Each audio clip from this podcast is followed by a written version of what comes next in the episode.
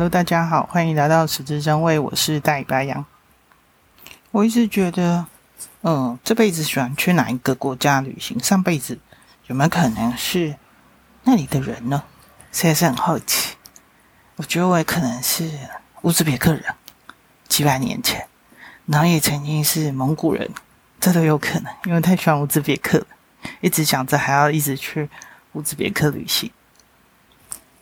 嗯，西元八世纪，阿拉伯军队征服中亚之后，九世纪兴起的是来自波斯的萨曼王朝。从这时候起，布哈拉建立起壮丽优美的伊斯兰建筑，装饰以波斯风格的花纹跟色彩，拥有一百一十三所经学院跟三百所清真寺，容纳了来自中亚、波斯与中国的虔诚穆斯林跟伊斯兰教义学者，并产生了。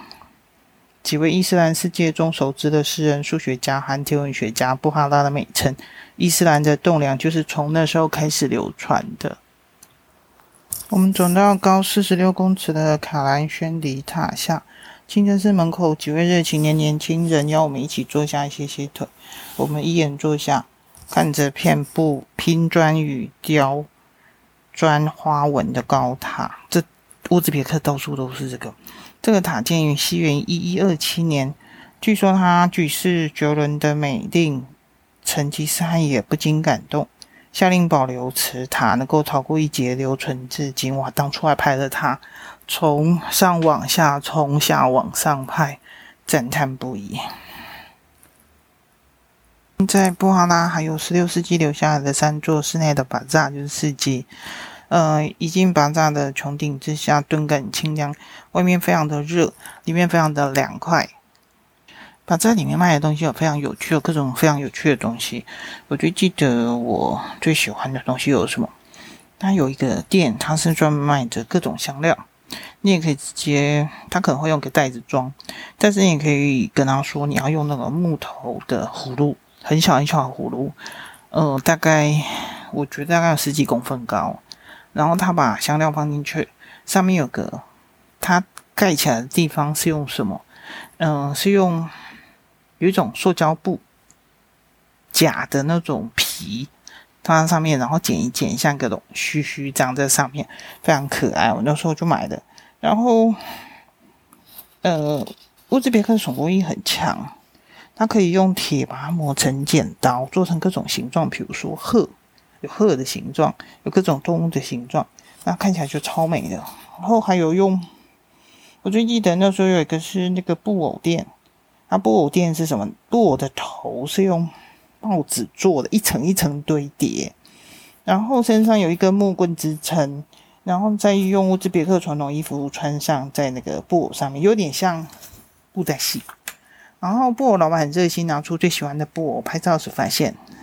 老板跟布偶长得好像，还有手工画的各种卡片，超美的，画的几百年前的服饰跟传统故事。那还有一个是手工刺绣，呃，上一次有讲到说杀价，对不对？OK，好，这是，呃，手工刺绣有很多是二手的。我我不是一个喜欢杀价的人，因为我觉得其实很多东西。本来就是，比如说农产品这种，都觉得不能杀价，是不能杀价，因为我觉得他们辛苦的栽种，农民非常的辛苦。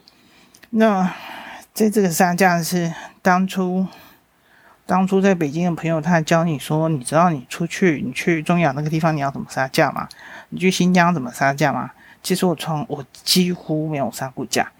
那可是上次就听了那个布哈拉小贩说的，你来自哪儿，我就乘以多少。比如说你今天是以色列，就乘以十倍；美国乘以六倍。那台湾他们还搞不太清楚，现在没有人还知道，其实很多人还不知道台湾游客是怎么的，是什么样子。其实也是好事，摸不着其特性，就会不会在里面觉得说你会经常杀多少，然后就给他灌多少，这其实是很恐怖的。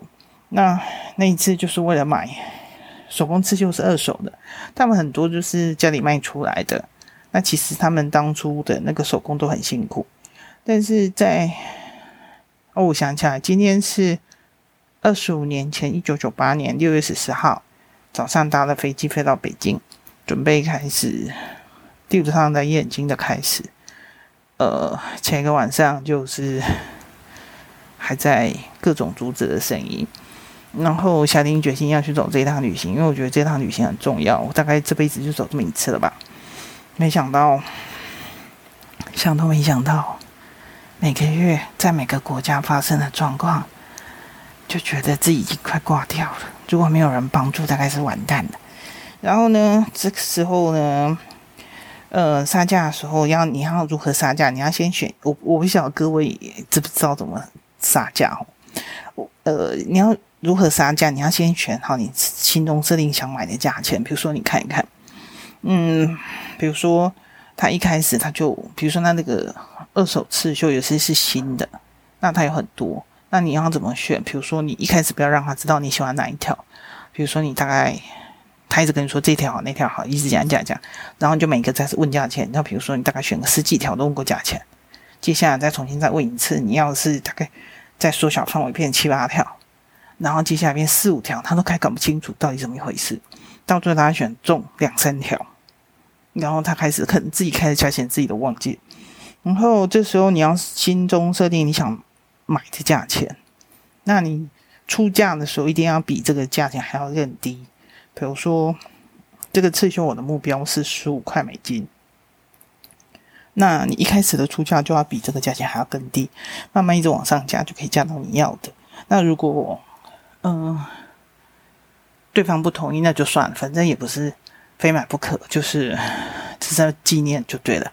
结果接下来那时候呢，我记得那时候有一条二手刺绣，它一开始就开价六十美金，其实还蛮贵的。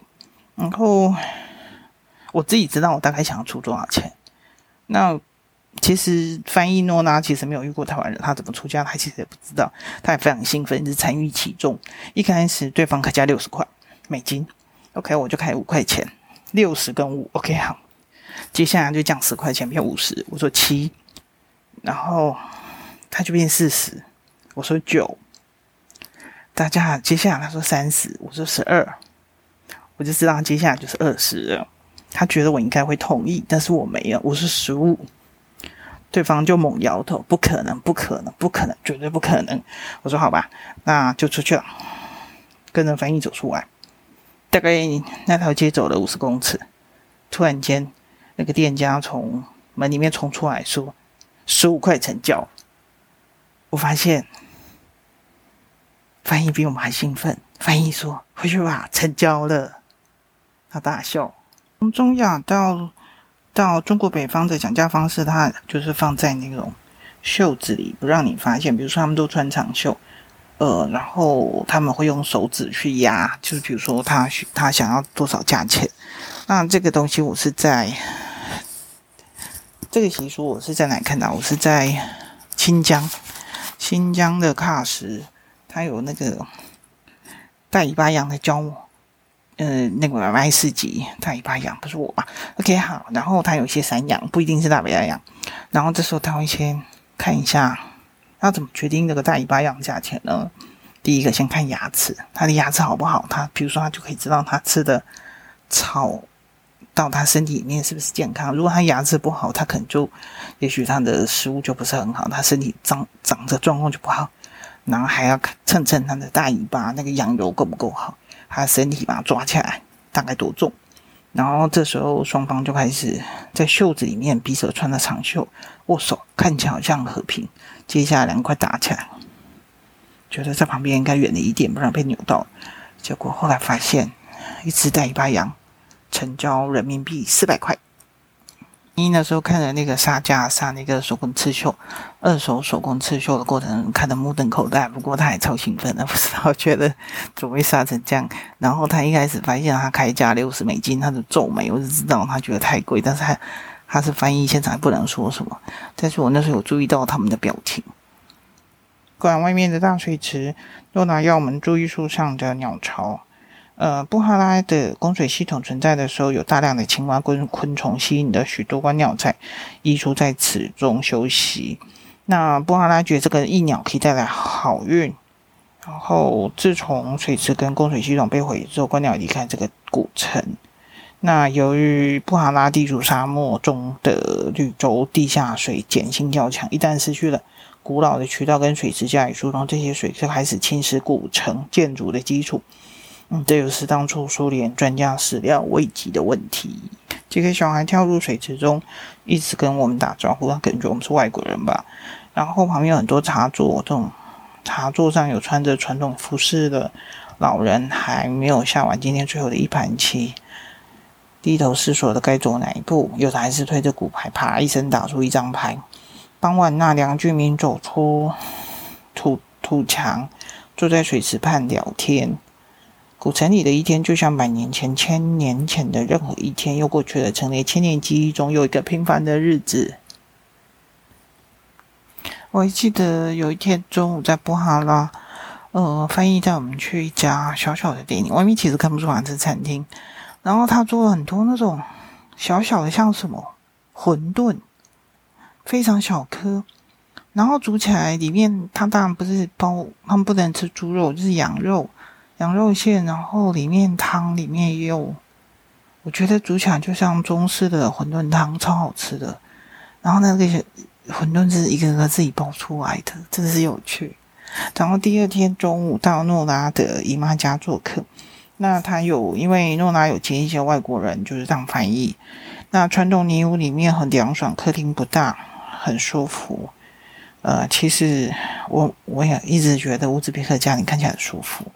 然后诺拉的姨妈买的，她准备了好多什么干果、干鲜果品，然后有调味各种冷盘、酸奶、滋滋的囊。那姨妈的孙女十几岁的小姑娘帮忙送茶、送上菜。那同桌还有一个同一个旅馆的一对美国夫妻。主要的菜是中央传统食品中最有名的抓饭。嗯，后来我自己有做的乌兹别克抓饭，挺好吃的。然后再带以小牛肉代替羊肉，先腌一夜入味。炒饭时再加入是数种干果、葡萄干跟香料、米料炒，米粒炒的既松且透。然后师傅到了乌兹别克就不能不享受所有的东西，每个东西看起来都超好吃的。我觉得在乌兹别克，我就已经完全不想去下个旅程了。你管它绕成一圈不一圈，回不回来家，就是留在乌兹别克就好了，开心。晚餐的时候在旅馆吃饭，跟一对英国老夫妇同桌。老先生是退休历史老师，大家讲起张骞的故事跟重要历史都是眉飞色舞。老太太说：“你们现在也是跟着张骞的脚步来了。”是的，两千年后我们终于来了。一九九八年的大旅行之后，隔了好多年之后，觉得最想去当初大旅行的哪个地方？那当然就是乌兹别克，最享受的地方。那二零零七又安排了乌兹别克。那当然不喜欢最西边的季风，因为它是太热，光想到热就已经受不了，然后还要好久才能够到布哈拉五百公里。那当初就想说，一开始先到了布哈拉。二零一九九八年到二零零七年，更有趣的是，在布哈拉找到翻译，居然又是诺拉，这是有缘啊，真惊人！啊，当时拿着这本书，没想到说这本书我们拍了你的姨妈，你们看到那这本书送给你嘛？他超级兴奋的，然后当时我还记得在布哈拉的时候，他一边在在翻译，呃，他在翻译的时候，他看到路边有卖那种饮料的。其实，在菜市场里面，在巴扎里面还有卖一些新鲜的无花果。他还提醒我们说，那无花果要怎么办？先把它打开，先确定，你就横横横整个横切面打开。那你要确定里面有没有虫在动，然后如果有虫，你要把它挑掉，不然就不要吃。那很多卖卖很多甜瓜，全部都有，就很有趣。那一路上介绍讲的所有的东西。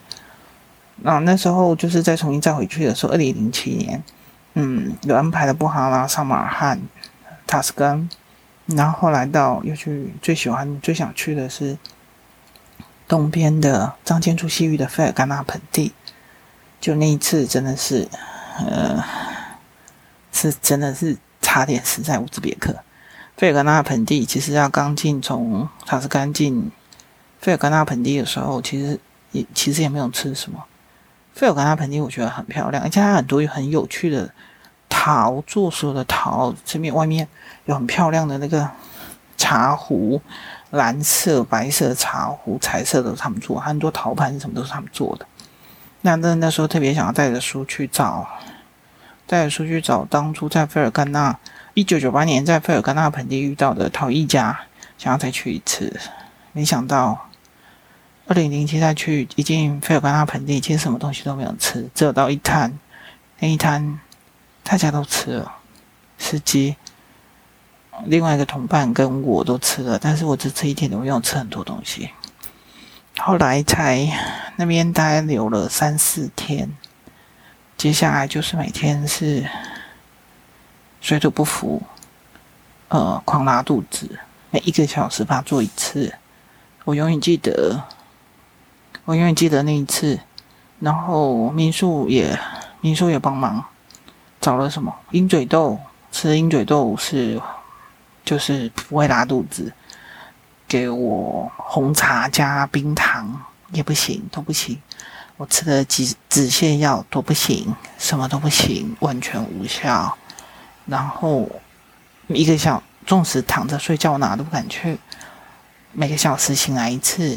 那他们很神奇的是，他们的他们烧热水的那个里面，在在房子里面烧热水是一个那种像早期的那种烧柴火的那种，跟跟马桶跟洗衣服的洗衣机在一起。那洗衣机是韩国的，然后那时候真的很惨。每一个小时醒来一次，包括晚上、白天，全部都是完全没有出去，就是一直就狂拉肚子，没有东西也照样拉肚子。最后，唯一能够稍感慰藉的，就是看着那个韩国的洗衣机上面的各种标志，看着它记下来哪个标志是什么，哪个标志是什么，然后很痛苦的靠在洗衣机的旁边，直到最后。几天之后，同伴说他也快不行了，他觉得他也水土不服了，已经开始换他开始准备拉肚子了。我觉得那感觉真是毛。当初张骞到底怎么进去的？他为什么他都没事？后来等到回到塔什干去买的一种抗生素，是可以把所有的菌杀死。那。那个把那个菌所有的菌杀死之后，那个是非常贵的。司机还是问说要买这个药吗？没办法，隔天我要上飞机，再不买我就不行了。就吃下去半个小时之后，居然停了。后来再吃两颗药，那非常贵的药，因为吃那个药我才办法上飞机，不然我就完全是回不来，觉得自己已经快死在那。然后回来看着中医师。中医师说，他那个药就是让你把所有菌都杀死，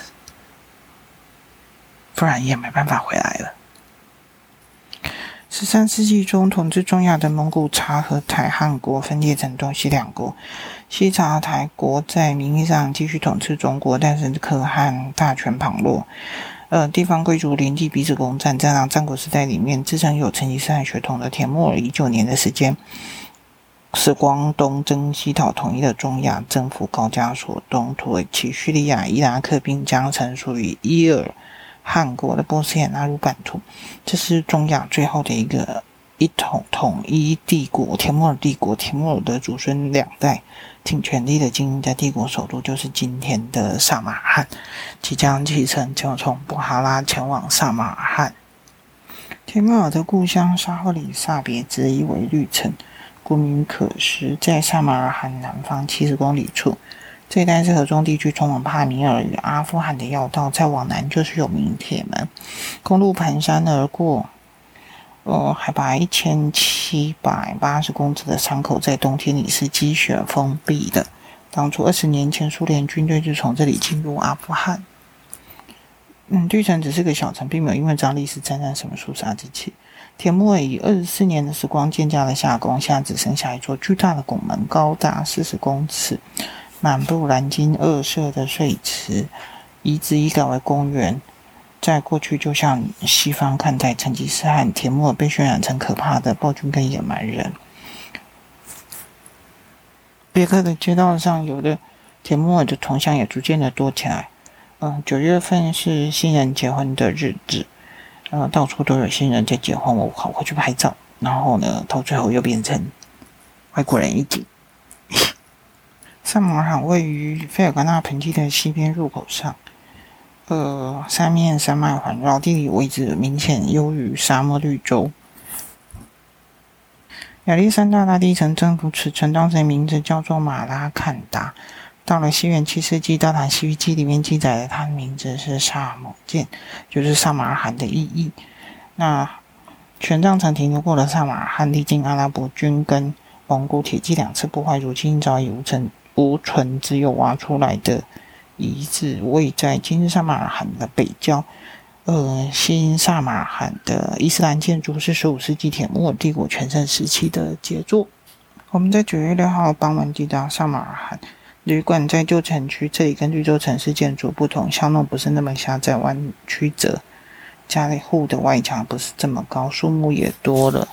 虽然是旧城区，至少旅馆这一带的房子都是水泥或是砖造，而不是泥砖建筑。嗯，旅馆的主法哈是塔克西克人族，略通英语。呃，大庭院里的两层小楼是住家还是旅馆？不过。我们住的是另一个平房，再往巷里走十分钟。嗯，房子很现代。在本馆的大树下吃饭，桌上多了蜂蜜、新鲜的无花果跟葡萄，萨马尔罕的名产。